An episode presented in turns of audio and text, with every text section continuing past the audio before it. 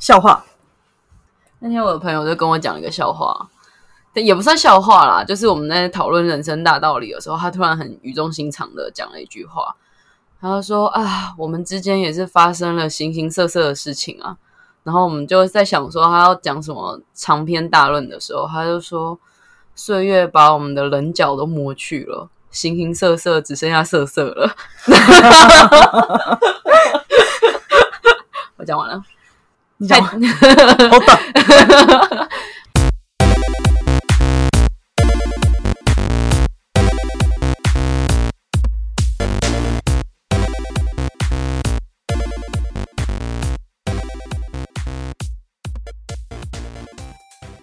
同意不同意？订购机，欢迎来到同意不同意？同意不同意是讨论拉拉圈各种题材故事的频道。如果你有好听或者是想要分享的故事，也欢迎留言或寄信给我们哦。嗨，大家好，我是阿成。大家好，我是阿许。今天我们要来聊什么嘞？聊什么嘞？学屁学，学屁学哦。我们今天要聊什么？我们今天要聊一个非常非常重要，大概是每个同性恋都会遇到一个人生难题。你说死床吗？唉。这也算是女同志蛮常遇到的人生难题，但不是。那到底是什么？你同不同意人生一定要出柜？哇，这个也是蛮刺激的。对啊，阿神你怎么看？我同意人生一定要出柜。阿旭你嘞？我觉得要看对象，但我觉得出柜有其必要性。要看对象，什么样的对象？就像是有些人他可能不对家人出柜，但是他周遭朋友都知道。我觉得这也是一种出柜。哦，那你自己有出柜吗？呃，我有点像是被半强迫出柜了。被半强迫出柜，好，听起来就是一个很长的故事。对，其实说强迫也不是，有点类似。我不知道那个事情叫出柜，讲了之后我才觉得，哦，原来这件事情很严重。你的情况好像比较复杂一点，那不然我先分享我的出柜经验好了。我前前后后大概是出柜了两次半。两次半，那个半是哪来的？那半次就是蛮妙的，因为虽然我是在大学的时候才交第一任女朋友嘛，那可是其实我在国中的时候，那时候跟一个女生朋友特别的好，隐隐约约发现就是她其实是喜欢我的。那时候的性别观念还没有那么开放，所以其实我知道这件事情的时候，我很紧张，然后而且我还紧张到就是躲在棉被里面哭。你还大哭我？对，我是真的很认真哭那种。我以前算是那种乖宝宝，第一次遇到这种事情不知道怎么办，所以我那时候还有跟我妈讲，就跟她聊。那你妈那时候反应是怎么样？我妈那时候好像很平静，因为我那时候哭得很惨。我妈那时候一边安慰我，一边说：“哎，可能你们就是搞错啦，可能你们只是朋友啊。”那听起来还不错啊，就感觉你妈好像蛮可以接受这件事情啊。所以我原本以为我妈是一个很。开放的人，所以我到大学的时候交女朋友，我就想说，诶，那不然我来试试看，跟我妈分享这件事情好了。结果我妈反应超级激烈，我们两个那时候是坐在客厅的沙发上，然后我一边讲，然后她一边大哭，一边大骂我的那一种激烈，跟上次半次好像激烈程度差这么多。对，所以我也很讶异，因为其实有意无意，或者是我们在聊天的时候，多少会提到那个时候，差不多就是同性恋逐渐开放的年代。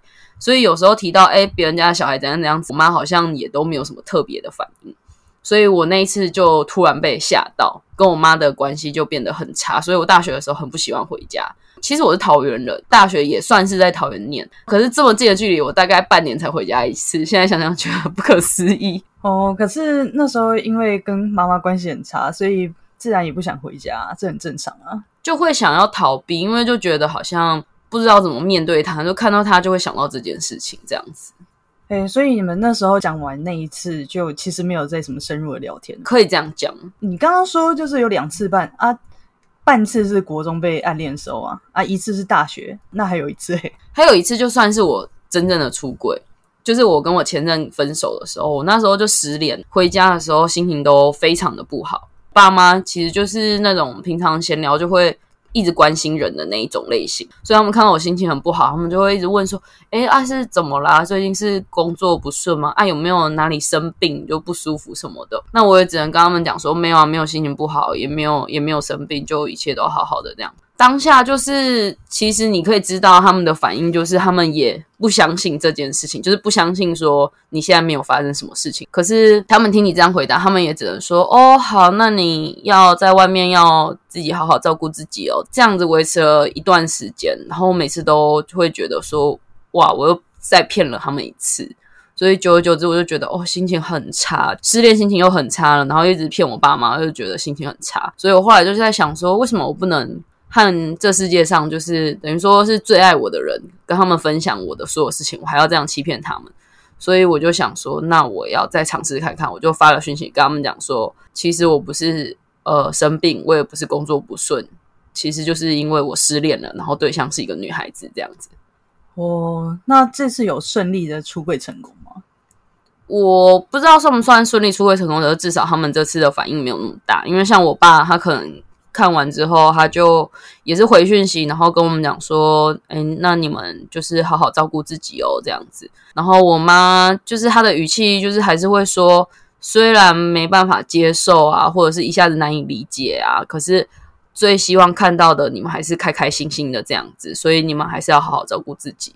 我觉得好像加上失恋 buff，就那个要出柜的成功几率就大幅增加了。哦，所以要出柜，我们先失恋。对，要出柜先失恋，搞不好就会很顺利。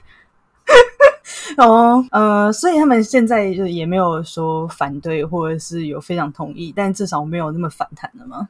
对，我觉得至少他们是不反弹，不会像说我前一次出柜的时候，我妈就很生气的跟我讲，我很多事情都可以让你试试看，可是就是这件事情绝对不可以，你绝对不可以去尝试这件事情。他们现在顶多就是听到我讲说身边的，例如说男性朋友交了男朋友好了，他们只会在吃饭的时候突然静默。然后，可是也不会有很明显的反对，或者是呃其他的情况发生。我觉得这样子已经算是他们进步的呃一个表现了。有道理，有道理。毕竟你从半次出柜到现在也是很长一段时间了嘛，对啊，所以他们或多或少可能也有在学习要怎么跟这件事情相处啊。对啊，或许因为现在这个状况，大家他可能也觉得这个状况其实不是那么糟糕的情况，可能比较能够接受了吧。我想是这样。那阿许你呢？你说我的 出柜，对呢，被半强迫出柜，其实那时候呃年纪蛮小的，大概才国一国二而已。哇，这么小，对，那时候其实在我小学的时候，我都觉得我隐隐约约我不喜欢男生，嗯但我只是用删去法，觉得说，哎，我是不是好像喜欢女生？嗯，然后国小一阵子，就是五六年级的时候，很多人都是会说什么我喜欢哪个男生干嘛的。可是那些男生跟我感情都很好，我也没有觉得说我是有喜欢上他们的那种感觉。国一的时候，我觉得我超喜欢一个人，嗯我觉得哇，那个可能就是恋爱的感觉。嗯一直以来我就抱这个心情，然后直到那个学姐跟我呃走的比较近之后，我就更可以肯定说我喜欢他。但是这件事情我并没有跟别人讲。然后我哥那时候交了女朋友，是，然后就很常聊天会聊到，跟家母常常会聊到一些互动的事情。嗯然后我心想说，诶，他他分享这件事情这么开心，我也想要分享我这一份喜悦。当时还没有跟其他人说，我在聊着聊着，前面都很正常，因为都还没讲到性别。嗯，我最后就喷出一句：“诶，可是她是女生呢、哇，糟天，崩地裂，那个气氛整个都沉下来。瞬间冻结，对，真的突然尴尬，就想说啊，我是不是讲了不该讲的话？他就突然情绪变得很激动，然后他就说：“你这个怪胎，我没有你这个女儿。”反正就是很八点档，然后就把我东西往外丢。他说：“你就不要再回来了。”然后我那时候就觉得很难过，气哭，就想说为什么我哥分享这件事情没事，啊，我分享这件事情我就变成这个结局这样。然后后来我就都没有回家，你都没有回家，那时候我才国二吧，那你去哪了？我那时候就在外面租房子。你自己在外面租房子，对啊，太酷了吧？那时候其实是十四岁，还没有十五岁，所以都不能打那种合法的工。是，然后那时候南港展览馆捷运站还在盖，嗯，就去那边拉电缆，哇塞，然后还被那个工头抽钱，因为我是黑工，好可怜，本来一天一千块，然后他也帮我打折，一天可能十拿才七百块、八百块而已。总而言之，就这样子过了两年，要三年，从不能打童工过到可以打童工，这之间都没有跟家里人联络，然后也是偶尔跟我哥稍微联络一下。到了我大学的时候，我才又回家。那是什么契机让你回家的？好，就是我第一次出柜，其实算是大失败嘛。嗯，然后我就想说，是不是因为我是喜欢女生，是我才会落得这步田地？嗯于是乎，我当时就交了一个男朋友，跟他交往过不了多久，我就把他带回家给我妈看。他就拉拉我到旁边，就说：“你应该不是双性恋吧？你不要浪费人家的时间。”超级 key 杜兰，我就觉得说，你之前因为我喜欢女生的事情，你把我赶出家门，结果我现在跟男生在一起，你又不喜欢，我那时候就会觉得很不爽。所以他那时候的反应让我觉得很不能理解，但是他下面就补了几句话，他就说他也不是多会用三 C 科技的人，所以他就去图书馆看了很多书，他就觉得这件事情是他一时没有办法接受，因为在他们那个年代，这件事情是很禁忌的，而且可能是会被别人欺负。他希望我的路不要走这么不顺，所以他当下是希望我可以不要这么做。然后他后来也是发现到说这件事情是可能是天生的，没有办法去改变，所以他其实一直都很想要联络我，但是他不知道该怎么做。然后他就说，不管怎样，他还是我的妈妈，然后我也还是他的女儿，就是这一阵子很抱歉这样。然后那时候听到就一直狂哭，哇，太感人了吧！我听到都哭了。对啊，所以虽然当下因为是跟男生在一起，嗯就会觉得他这么说的那一段话是在对我以前的自己跟他以前的自己和解，但其实回过头来这件事情，我觉得对我影响也是很深刻的，大概是这样。不好意思，把这个气氛弄僵。突然整个沉静了下来，好不像我们频道的风格。对，不好意思，这个有点太超现实了。好了，我们换我们换个比较现代进行式的话题好了。那你交往的时候，你都知道你的另一半是女同志的状态吗？跟真的是女同志在一起，好像只有两任而已，其他都是异女。那你的异女的前任们有出轨吗？或者是说，就是他们从异女到跟你在一起之后，他们会很自然的把你的存在分享给身边的人吗？大部分的没有诶、所以你一直都是一个地下情人的状态。对，要不然就是对方可能不会明说，但是可能行为举止或者是社群媒体上面可能会有感觉，我好像跟这个人很亲近，但他们不会直说我跟他在一起这样子。哦，那你会希望你的另一半会公开的去表明你的身份吗？还是你觉得还好？如果有的话，我当然会觉得很开心。可是我那时候好像都蛮顺着他们的，就会觉得如果对方不想要出轨，或者是有任何理由他不想要公开这段感情的话，我都会尊重啦。哦，原来是这样。我自己的话反而跟你比较不一样诶，因为我自己的话，我都会希望另外一半就是可以公开我的存在，就会觉得不想要被遮遮掩掩的感觉嘛，会觉得比较被放在人生的规划中的那种感觉，而不是哦，我跟你在一起只是暂时的，所以也没有要这么多人知道说我们在一起这样子。我跟可能像不想要出柜的人交往的时候，都会觉得我们在一起这件事情好像是我们两个人的事情。嗯，那可能也当初年纪比较小，也不会想说就是未来到底会走到哪一步，嗯，所以也就是活比较活在当下吧。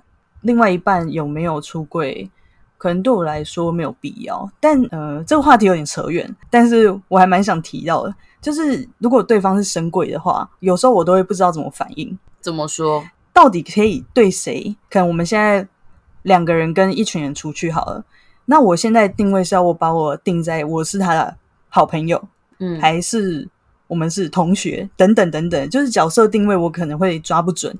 然后有人还因此就是对我生气，就会说我要你跟我保持距离，不是要你跟我变成陌生人。这也太难了吧？嗯，呃，那你可以告诉我我要多亲近吗？可不可以先让我演练一下？其实我觉得跟深贵在一起，我有时候就会有一些这种困惑。对啊，就是我们之间，我们到底要做到什么程度是一般的关系，什么程度是太超过的关系，这很难拿捏吧？因为你们平常就是在一起的关系啊。对啊，所以有时候我其实，在对方还没出柜的情形下，如果有第三个人出现，太知道怎么反应。嗯，了解。对啊，我自己好像比较幸运，因为我交往过的两任女朋友都有出柜，第一任是原本都跟男生交往，可是他跟我在一起的时候，他是有算是公开的。第二任也是也是双性恋，可是都是有出轨的状况。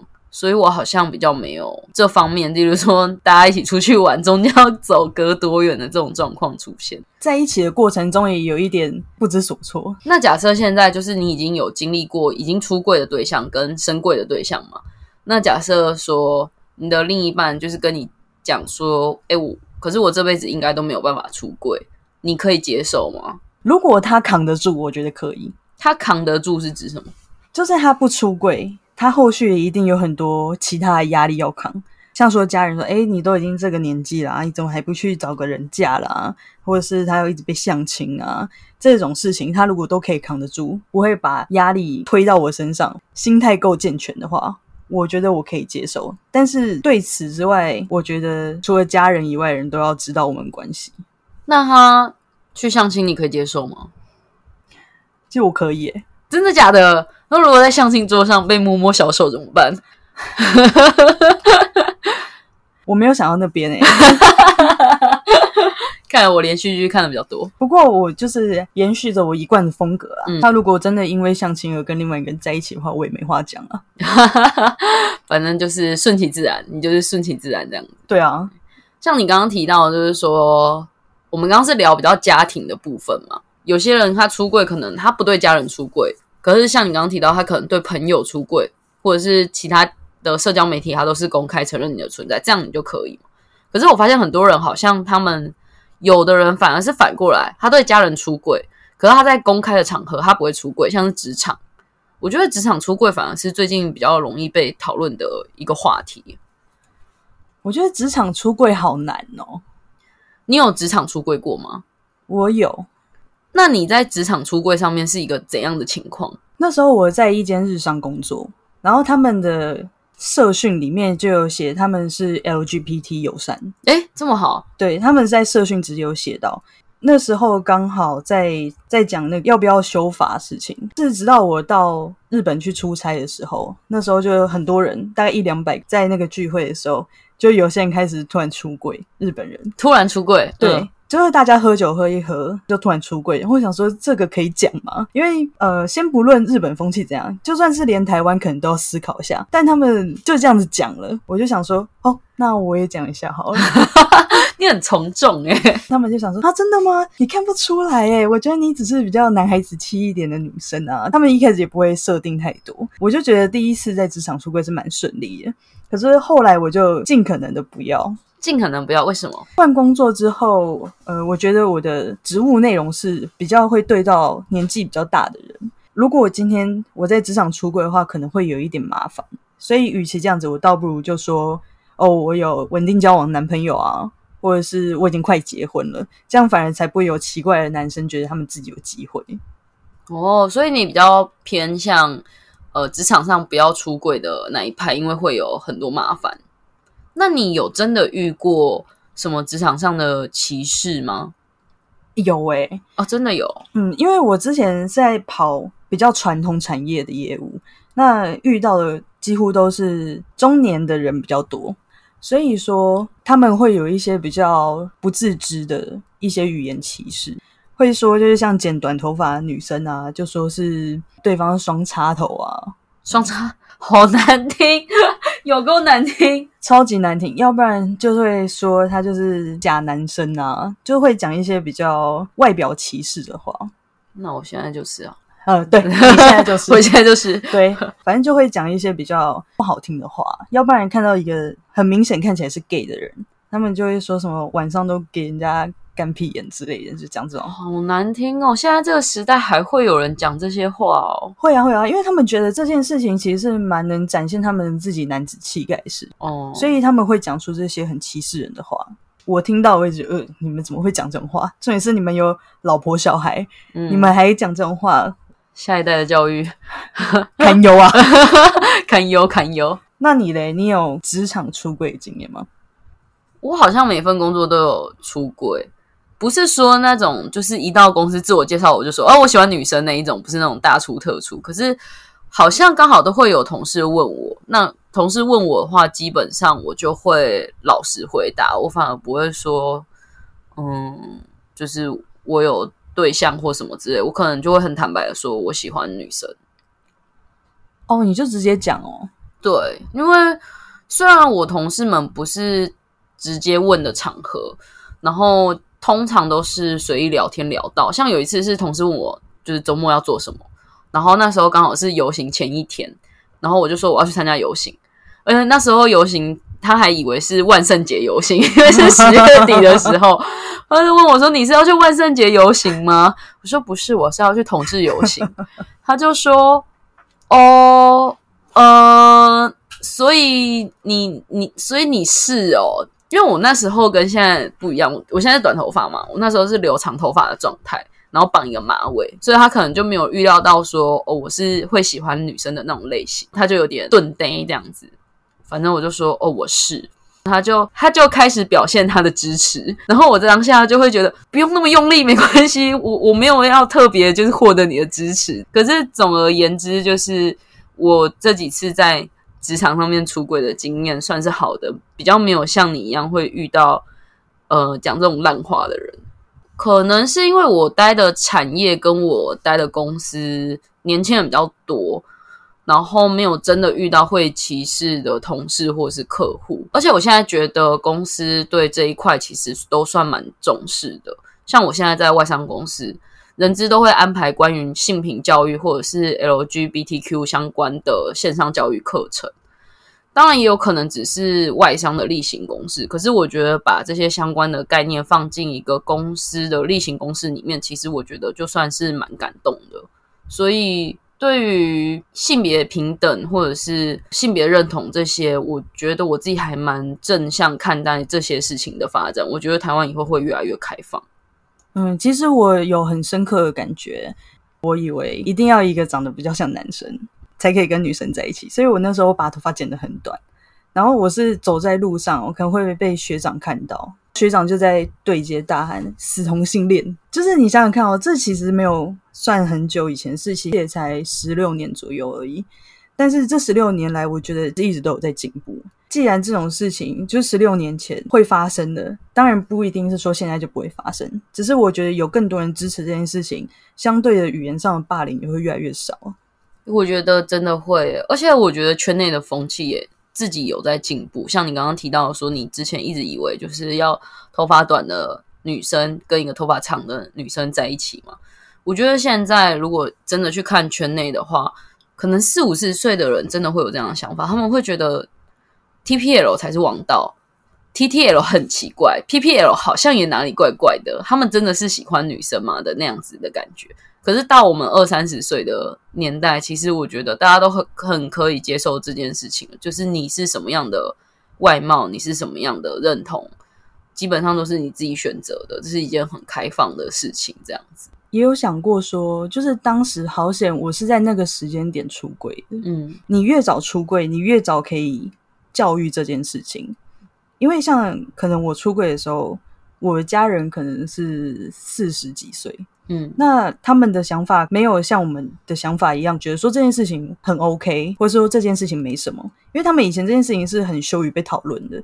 那这件事情就变成没有办法浮上台面，没有办法浮上台面的事情，我们就让它消失。消失的方式就是我们不要说，不要谈论，不要谈论，也不要讲到任何有关这件事情的东西。因为我这样子跟他说的时候，他变得主动去寻找答案，不是我一直跟他讲。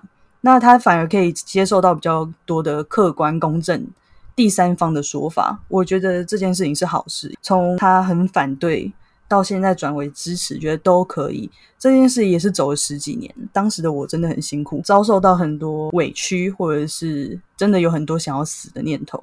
可是现在回过头来看，就是还蛮谢谢当时的我，还有一口气活到现在。我很同意你的看法，我觉得这件事情真的是越早爸妈或者是亲戚或者是其他长辈，就会越有可以被教育的空间。我就是太晚失恋，太晚教育我爸妈。但我觉得还有一点就是说，如果你还是需要父母的支援的话，就再忍一忍了。如果说像还在就学阶段，跟家里闹失和的话，就会变成完全不知道该怎么办。哎，我也觉得是这样子。哎，我觉得出柜应该要在有经济能力之后再来做这件事情，除非你的家人本身就是已经很表态了。因为我觉得反对出柜这件事情，并不是一件他真的是错的事情。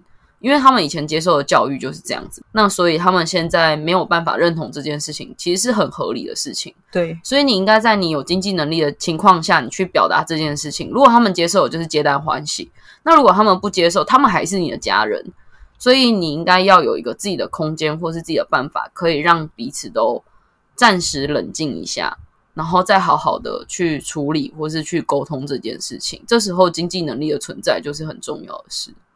对啊。因为我想，当时我会觉得这么痛苦，还有一个原因是因为我还没有自力更生的能力，所以我有很多时候我都是为了要存活下去，我想要活着，所以我做了很多事情。如果今天我已经是经济独立的状况的话，比较轻松一点，然后也可以比较顺畅的去跟我的家人沟通。但因为那时候的时空背景不允许这么做，所以我也只能用我自己的方法去。解决我所有的情绪，讲坦白，那时候的日子真的是过得非常的痛苦。就希望如果能再来一次的话，我可能就会告诉自己先忍住，那至少撑过这一段时间，我可以有能力真的好好规划我的时间跟金钱的时候，我再回来讲。或许这件事情有一样的结果，但是我不会过得这么痛苦。哇，你讲到我都快哭了。我其实很希望“出柜”这个词可以有一天从我们的生活中彻底消失，这样大家就不再用这个词的时候，就代表我们对于性别的认同就不会再拘泥于生理上面的性别，而且大家就可以真的去喜欢自己想喜欢的人。我觉得是这样。好了，今天的讨论就到这边。如果你喜欢我们的聊天内容，欢迎提供更多的故事，让我们一起讨论。同意不同意？我是阿成，我是阿徐，我们下次见喽，拜拜。拜拜。